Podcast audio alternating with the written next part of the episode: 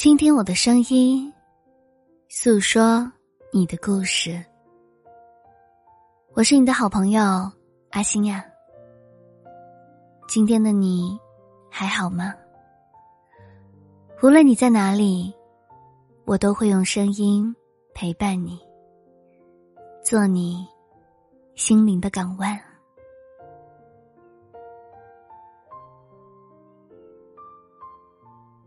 小成就靠做事，大成就靠做人。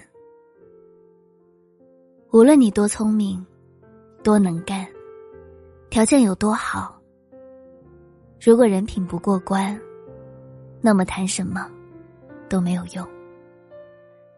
做人，永远都是做事的大前提。听过这样一个故事。从前，有一个人叫王二，攒了几年钱，开了一家小酒馆，取名叫实惠酒家。酒馆刚开业的时候，由于物美价廉，生意十分红火。但同时，店里每天酿的酒供不应求，如果不能及时提供酒，就会影响客流。于是，王二动了心眼。用小碗代替了大碗，然后跟顾客解释说：“这是店里的新配方，酒里加了名贵的中草药，喝了能够强身健体。”因为很多都是回头客，所以大家都相信了他的话，还替他宣传。尝到甜头后，王二又萌生了一个坏主意。往酒里兑水，一开始兑的水很少，发现顾客没有察觉出来，王二把水越兑越多。一段时间后，客人渐渐减少，再到后来，酒馆已经没有客人了。有一天，一位老人光顾，看到空无一人的酒馆，便问王二。你想知道开店的秘方吗？王二赶紧上前请教。老人说：“有一个诚实的人，开了一家小餐馆，生意很好。别人问他有什么秘方，他说：最好的秘方，就是每样菜只赚一文钱。从那以后，王二端正了人品。”诚信经营，过了两年多，生意又慢慢重新火了起来。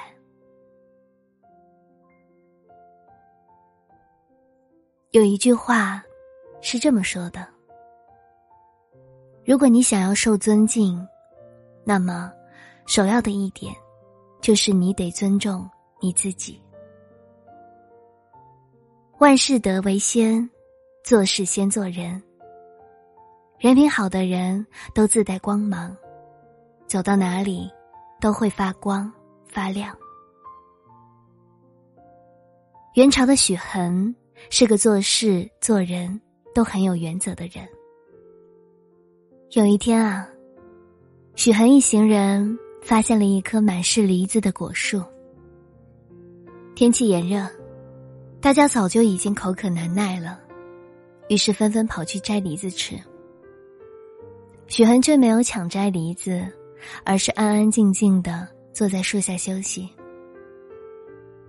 有人问他，为什么不吃？他回答说：“不是自己的梨子，不可摘。”对方说：“这棵梨树现在也没有主人，吃一个又何妨呢？”许恒没有心动，反而更坚定的说。梨树虽没有主人，但我心中有主。就是这么一身正气、品德高尚的许衡，一直深受后人的敬仰。一个人想要把事情做好，首先就要学好做人。人品好了，才能赢得别人的信任。别人信任你了，才会尊重你。帮助你，一个人最好的通行证，莫过于拥有好的人品。堂堂正正做人，本本分分做事。有人问：这个世界上，是否有一个能让人成功、百试百灵的方法呢？我想，如果有的话，那也是需要依赖一个人的品行。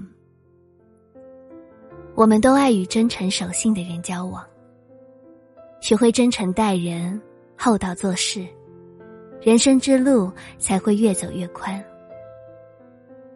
常言道：“君子以厚德载物。”一个人的人品好坏，决定了他的人生高度。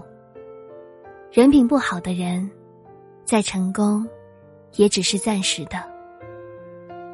唯有人品端正、有良心、讲诚信、能坚守自己内心的人，才能真正成就一番事业。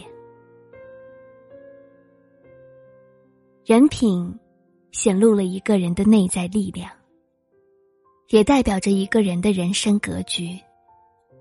虽然我们无法成为一个完美的人。但我们都可以守住自己的原则，有自己的做人之道。因为，人生到最后，拼的都是人品。晚安。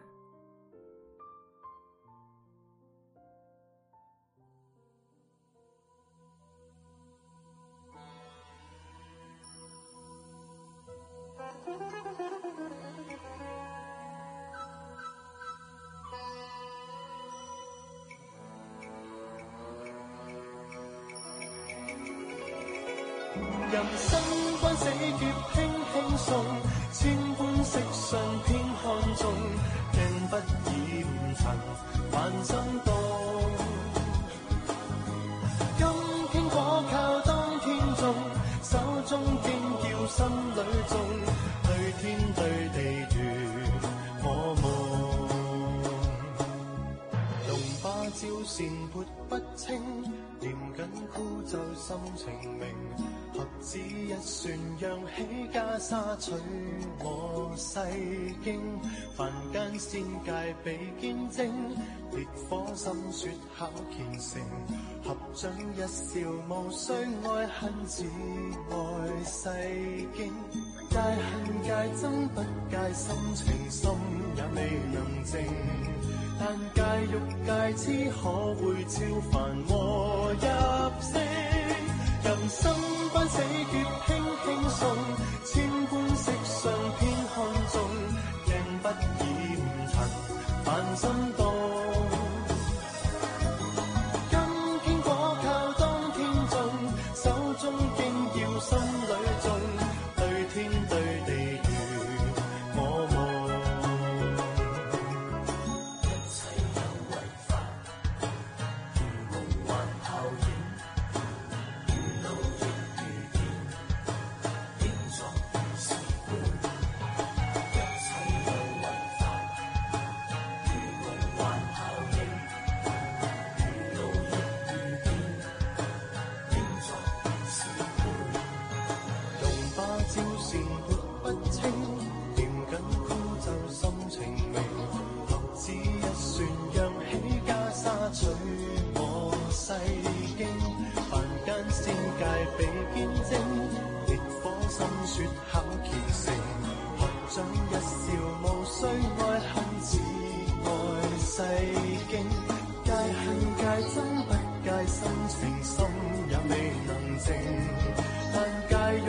太知可会超凡和入圣？